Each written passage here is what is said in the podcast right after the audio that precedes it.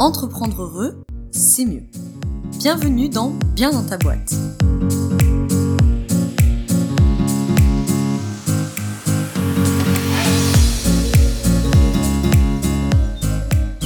Et bienvenue dans ce nouvel épisode du podcast Bien dans ta boîte. Je te retrouve aujourd'hui avec un épisode du format court, le format debug, où en quelques minutes on aborde un sujet soit pour nourrir une réflexion, soit pour, entre guillemets, sauter une épine du pied. Aujourd'hui, on va être dans la seconde option, c'est-à-dire sauter une épine du pied, puisque, comme tu l'as vu dans le titre, on va parler de comment identifier ses besoins. Qu'est-ce que ça veut dire en français? Comment on fait pour identifier ses besoins psychiques? Pourquoi c'est important de faire ça Parce que souvent, euh, tu sais, j'accompagne énormément de thématiques relationnelles en coaching, hein, c'est, ça fait partie de mes spécialités. Je te mets d'ailleurs le lien dans la description si tu veux aller voir un petit peu ce que, ce que je peux te proposer en coaching.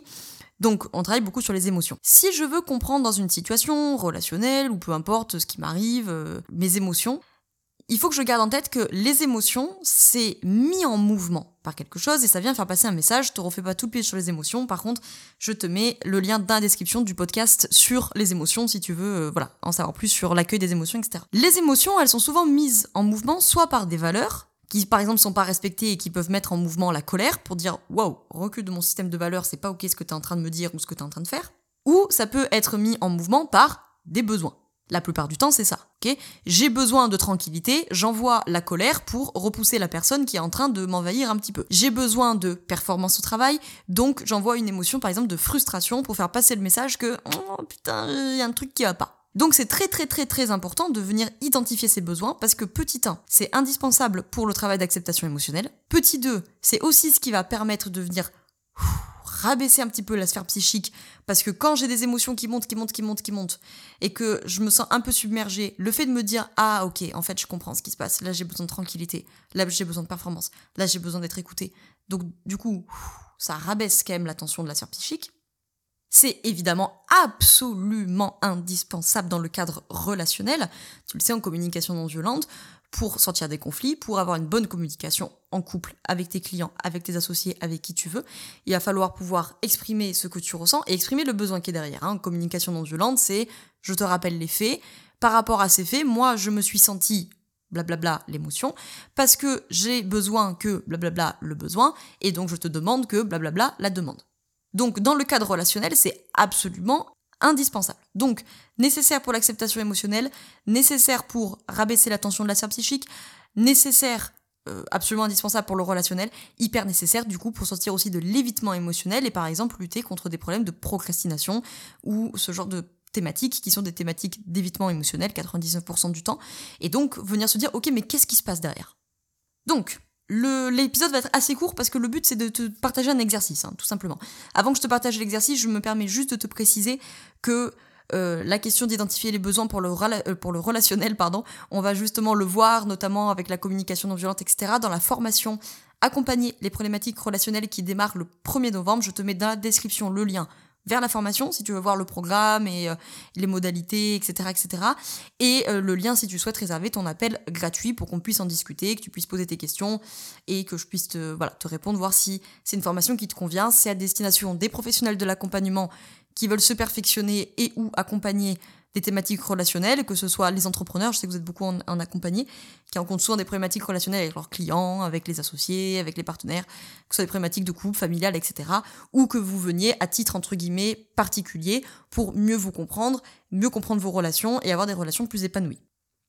Donc, pour identifier ces besoins, j'ai un exercice tout simple que je donne quasiment systématiquement en coaching. Donc là, je sais, mes coachés vont être là genre, ah oui, je connais cet exercice. C'est tout simplement un tableau. Tu prends euh, un petit carnet que tu vas garder avec toi ou ton téléphone, les notes de ton téléphone. Un tableau, trois colonnes, situation, émotion, besoin.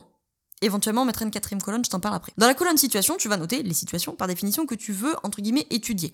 Les situations de procrastination, les situations de conflit, etc. Dans la deuxième colonne, les émotions. Ici, tu vas noter les émotions que tu ressens pendant cette situation. Tu peux t'aider d'une roue des émotions, si t'as un peu de mal à trouver le vocabulaire qui convient. Et je te précise ici que les émotions peuvent être plurielles et contradictoires. C'est-à-dire que je peux me sentir joyeuse et triste au même moment. Dans la troisième colonne, c'est justement la colonne besoin. C'est ici que tu vas t'entraîner, parce que c'est vraiment une question d'entraînement, parce qu'en fait, on, on l'a pas appris petit, ce truc-là. Donc c'est une question d'entraînement, c'est de te demander derrière chaque émotion, quel est le besoin psychique qui n'est pas satisfait? Ou a été satisfait si c'est une émotion positive. Ok? Exemple, euh, je viens de signer un coaching, je ressens de la joie, le besoin psychique est satisfait, c'est un besoin peut-être de sécurité financière, donc c'est satisfait, c'est peut-être un besoin de performance, satisfait, mais peut-être que je ressens également de la peur. Parce que euh, j'ai peur de pas assurer, par exemple.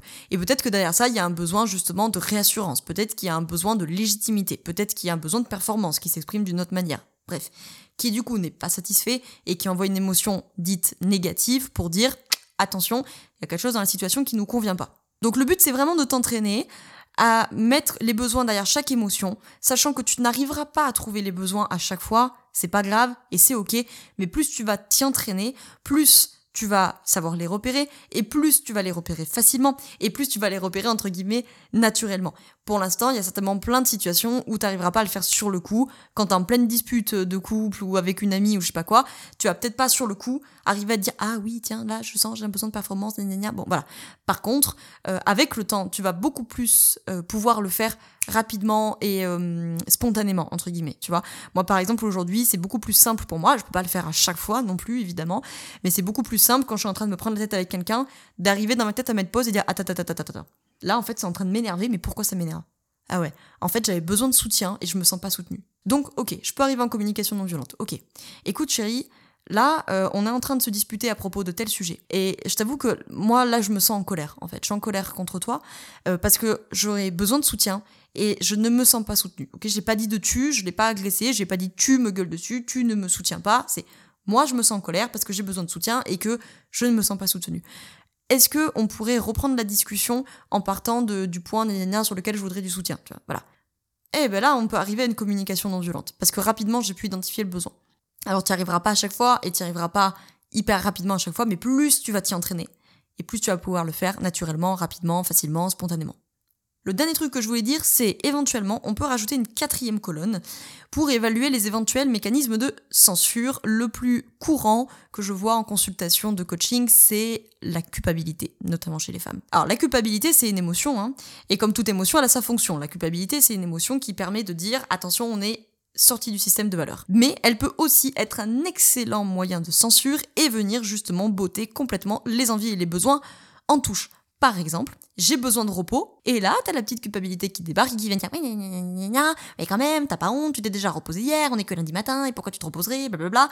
Bam, je me censure, je n'écoute pas le besoin, et donc là, t'imagines, ça va créer plein d'émotions ça va créer plein d'émotions parce que le besoin, il a sollicité des émotions, la culpabilité a sollicité des émotions, il y a eu plein d'émotions, je te le donne en mille, t'as 99% de chance de rentrer en évitement là-dessus, tu vas rentrer en évitement, tu vas procrastiner, tu vas procrastiner, tu vas pas avancer, tu vas pas avancer, tu vas culpabiliser, bla bla bla bla bla, cercle vicieux, total. Donc, si tu sais que tu as un peu tendance à des choses comme ça, ou si ton thérapeute, coach, que sais-je, t'a parlé de ça, alors je te conseille de mettre une quatrième colonne avec le mécanisme de censure que tu, qui est ton mécanisme privilégié.